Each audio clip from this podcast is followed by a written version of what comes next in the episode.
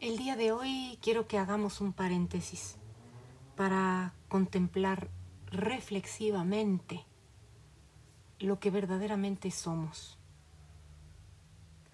Cuando imaginamos que lo que queremos es cambiar de trabajo, en realidad lo que deseamos es experimentarnos de otra manera, lo que deseamos es sentirnos motivados, y entusiasmados nuevamente. Lo mismo ocurre cuando eh, imaginamos que lo que deseamos es tener una pareja. No, la verdad es que lo que deseamos es sentirnos amados, alegres, acompañados.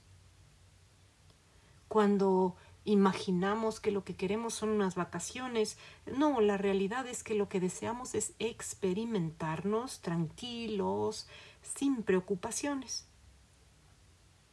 Cuando imaginamos que lo que deseamos es que nos den un ascenso o nos den un bono, en realidad lo que deseamos es sentirnos capaces, reconocidos, respetados, importantes.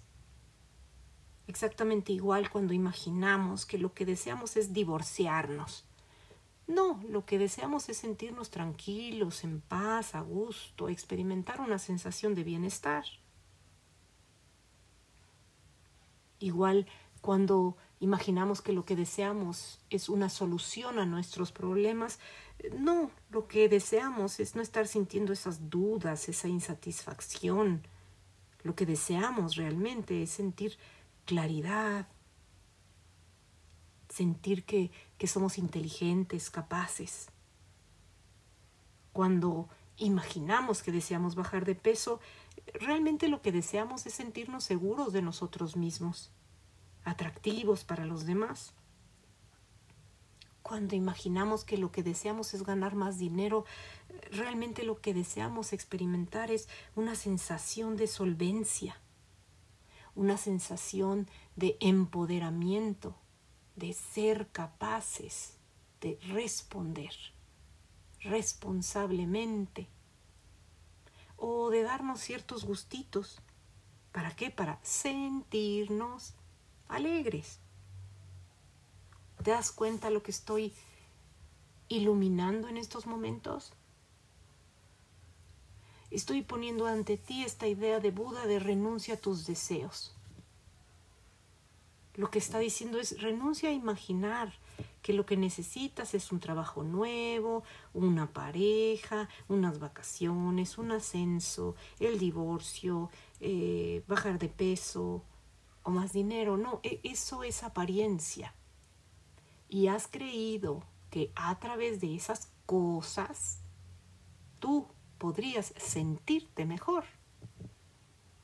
Pero yo estoy aquí para decirte, a ver, ah, ah, ah, Tú eres el ser sintiente, tú eres quien siente. Tú tienes la capacidad de sentirte alegre, divertido o sentirte triste y enojado. Tienes dentro de ti, eh, en este cuerpo humano, la posibilidad de experimentar, de ser el canal a través del cual vivas distintas experiencias. La cuestión es que hemos sido educados a, estar enfocados en los resultados, no es el final, cuando llegues a tal parte, cuando te gradúes, cuando te cases, cuando tengas un hijo, cuando tengas una pareja, más adelante, cuando aprendas tal idioma, o sea, siempre estamos detrás de objetivos, detrás de metas. Y esas metas, la palabra meta en su etimología señala algo que está en el futuro, entonces vamos por la vida persiguiendo a la zanahoria. Es algo inalcanzable, está como cerquita, cerquita, lo vemos como que ya merito lo alcanzamos. Pero una y otra vez la zanahoria queda en un punto inalcanzable, porque ese es el nombre del juego, insatisfacción. Es así como decimos muchas veces, ya quiero cambiar, ya estoy harto de ser como soy, ya me cansé, ya no quiero estar en esta relación, desde esa insatisfacción, desde esa decepción, Estamos imaginando que queremos cambiar sin comprender que perteneciendo a esa vibración solo podemos volver a sentirnos decepcionados, frustrados, infelices, insatisfechos al final de nuestros esfuerzos. Solo podemos ir consiguiendo como migajitas a lo largo del camino, que en ciertos momentitos, ¡ay! nos hacen sentir súper bien, ¡wow! ¡Qué entusiasmo! Conseguí eso que quería. Y al ratito regresamos a sentir nuestro propio malestar, insatisfacción, decepción. Porque es lo externo lo que nos brinda esos momentitos de satisfacción. No sabemos encender esa llama dentro de nosotros. No comprendemos que para eso se nos otorgaron los dones divinos de pensamiento, sentimiento, emoción, imaginación, palabra y acto. No dominamos ese arte, no somos el director de esa orquesta. Así que el pensamiento dice una cosa, el corazón dice otra. El corazón se entusiasma y sueña y dice, ¡ay, qué emoción! Una pareja y la cabeza dice, no, ya estás muy vieja, nadie va a querer andar contigo. O siempre te botan, siempre te abandonan, nadie se queda contigo. Exactamente igual, el corazón dice, ¡ay, qué emoción, un negocio propio! Y la cabeza dice, no, en eso no vas a triunfar, no vas a poder, no conoces a nadie, ni dinero tienes. Y así va el corazón entusiasmado y alegre por un lado y la cabeza desanimándolo una y otra vez hasta que el corazón comienza a marchitarse, a ponerse triste, a sentirse que no es libre, a sentirse que hasta su alegría incomoda a la cabeza. No lo han tratado de explicar de mil maneras hay quien actualmente dice el cambio, el cambio, el cambio solo se logra a través del entusiasmo. Entusiasmate ante esa posibilidad. ¿Por qué? Porque el entusiasmo es una frecuencia vibratoria que te saca de tu insatisfacción, de tu, de tu decepción, de tu malestar.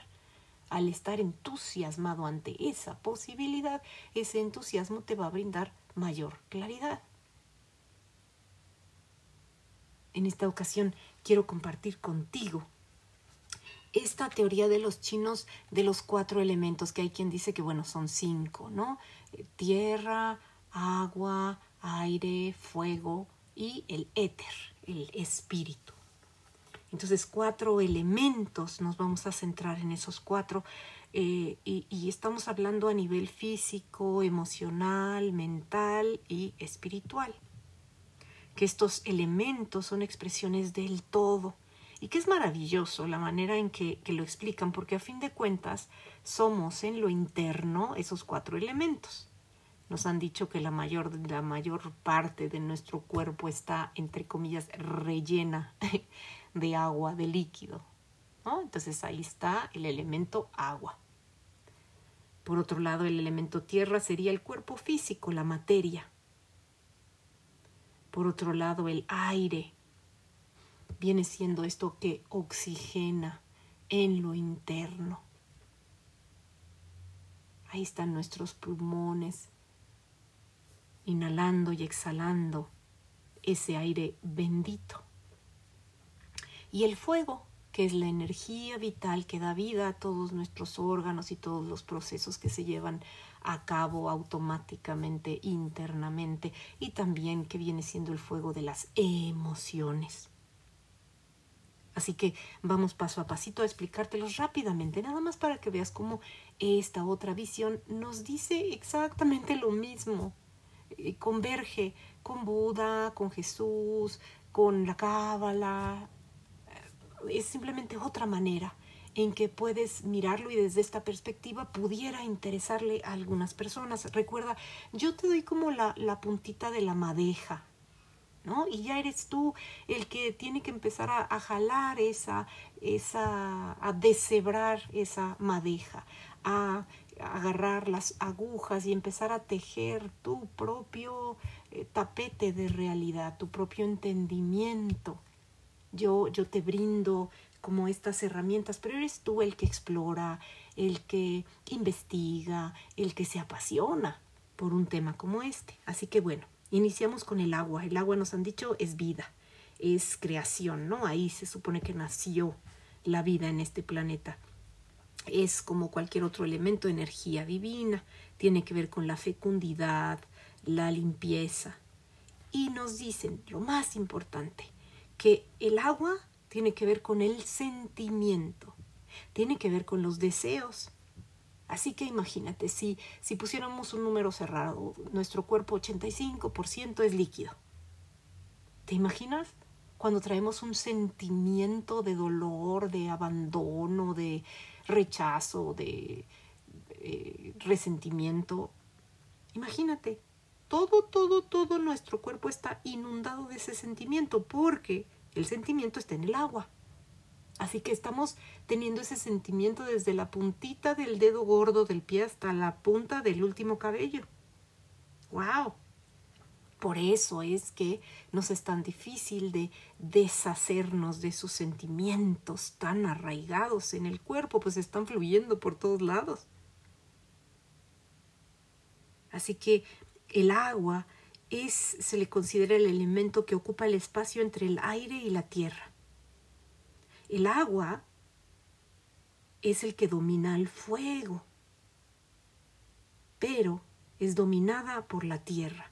Está divino esto porque el sentimiento, un sentimiento de amor, de, de eh, bienestar, digamos, enciende el fuego del agradecimiento, eh, de la bondad, pero un sentimiento, un resentimiento, domina el fuego y enciende el fuego del odio, de la venganza. Pero al mismo tiempo, este elemento agua es dominado por el elemento tierra. O sea, nos están diciendo que nuestros sentimientos están dominados por la materia, ¿no? Lo que somos está dominado por las circunstancias que vemos, que percibimos con los ojos del cuerpo. Eso eh, que estamos viendo, las condiciones, por ejemplo, actuales, después de un gran pleito con alguien, difícilmente nos vamos a poder deshacer de ese sentimiento de, de coraje, porque físicamente eh, estamos viendo que ahí hay un gran problema, una gran injusticia, algo terrible que no debió haber sucedido. Y esa materia, el estar inmersos en ese nivel de conciencia, pues nos domina por encima de nuestro deseo de sentir bienestar, perdón, amor, equilibrio. Así que en su lado positivo el elemento agua eh, señala a inteligencia, sabiduría, abundancia, fluye y fluye y fluye. Pero en su lado negativo eh, es al apego, a la duda, a la escasez. En su lado positivo, digamos, eh, tiene que ver con solvencia. Y la etimología de la palabra dice que señala a aquel que tiene la capacidad de pagar por sus propios gastos. Entonces, eh, quizá muchas de las personas que son exitosas económicamente son del elemento agua o lo tienen como más desarrollado, por así decirlo, tienen más esa tendencia. El agua puede ser esta que nutre a, a, una plantita, ¿no? Y le permite florecer de manera hermosa. Pero también el agua puede eh, provocar esta enorme inundación puede junto con el elemento aire hacer un huracán destructivo a todo lo que da. El elemento tierra, por su parte, tiene que ver con lo físico, con la percepción, eh, tiene que ver con el alimento, ¿no? Porque ahí están los animales, las plantas, tiene que ver con lo sólido, lo estable, lo consolidado, eso que es firme, tiene que ver con el observador que coagula la realidad, con, la materia física que se manifiesta. En su parte femenina, eh, la tierra es como receptiva, es la madre tierra, la dadora de vida, la matriz universal. En, en ese mismo lado positivo tiene que ver con la paciencia, con la ética, con el silencio, ¿no? Ese amoroso silencio que está interesado en escuchar a los demás. Pero en su lado negativo tiene que ver con la melancolía, eh, la decepción, eh, tiene que ver con la pérdida del cuerpo o de posesiones, eh, tiene que ver con esta conciencia vibratoria como más espesa. En su lado negativo es cuando andamos con una nubecita negra en la cabeza. El elemento fuego ese tiene que ver con el saber, la electricidad, la energía. Es expansión, es vitalidad, furor, intención, eh, pasión, luz, ¿no? El, fuego puede iluminar tu camino con una antorcha. El fuego también es intuición y al mismo tiempo, ya sabes, positivo negativo tiene que ver con destrucción, pero al mismo tiempo, eh, después de la destrucción viene la renovación tiene que ver con transformación y regeneración, eh, con eh, una hoguera que nos da calorcito o un incendio forestal, ¿no? Si el fuego se junta con el aire, ¡fuf! se hace ahí un desmadre. El fuego es el espíritu luminoso que se eleva por encima de las tinieblas. Y, aquí viene una clave del fuego, porque es importantísimo. Es el movimiento más intenso de energía, el fuego son las emociones. Y, nos dicen que, que exige purificación como sacrificio necesario para asegurar la victoria, que hubo culturas que imaginaron que el sacrificio era ver traigan a la doncella y la sacrificamos y ya con eso purificamos, que ahí no estábamos purificando nada. Porque en realidad se refiere a la purificación interna de uno mismo, ¿no? Eh, a pasar y atravesar los miedos, la vergüenza, la culpa, hacer esa purificación del ser para regresar a, a esto que solo los justos entrarán al reino de los cielos, refiriéndose a que solo aquí y en la hora, sin juicio, sin comparación, sin competición, podemos realmente ser justos y estar en paz, calma, eh, bienestar, amor, agradecimiento y bla, bla, bla. El fuego, esa intensidad, eh, te puede llevar a resolver problemas. Es como el estrés en su lado positivo, te puede volver muy, alguien muy movido, alguien muy eh, asertivo, alguien que puede hacer varias cosas a la vez y entonces te vuelves creativo y bueno, estás así que sacas chispas maravillosamente. Pero cuando ese fuego, ese estrés es negativo, entonces te sientes más pesado, más cansado, más agotado, te llenas de más cosas que hacer y es como una carga interminable. Así que este fuego está hermoso porque es el que nos da la claridad, nos brinda el conocimiento de aquello que fue infundido en el corazón de, de nosotros ignorantes, o sea, siendo niños, siendo chiquititos, se nos depositó una idea en el corazón, ¿te acuerdas? Eso es una creencia. Y entonces imaginamos que no éramos suficiente, que no somos capaces, eh, que está mal lo que hacemos, que no nos comprometemos suficiente, que dejamos muchas cosas para el último, y bla, bla, bla, todas esas ideas se depositaron en nosotros y entonces reaccionamos emocionalmente en base a esa creencia. Así que mi reacción, si soy iracundo, ese enojo, esa gritadera, esa cantaleta, está poniendo de manifiesto lo que está ignorantemente depositado en mi corazón, infundido, eh, retacado ahí en mi corazoncito. ¿Y qué es lo que me domina? Exactamente igual si estoy en una pareja y las cosas no están saliendo bien y ¡fum! corro, salgo de huida. Ahí en esa reacción intensa se está poniendo de manifiesto aquello que tiempo antes fue infundido en mi corazón. Elijo dejar hasta aquí el día de hoy. Continuamos la siguiente con otro pedacito del fuego y pasamos al aire y seguimos en esta exploración divina. Te agradezco tu compañía, tu presencia, te bendigo, Te deseo lo mejor de lo mejor. Namaste.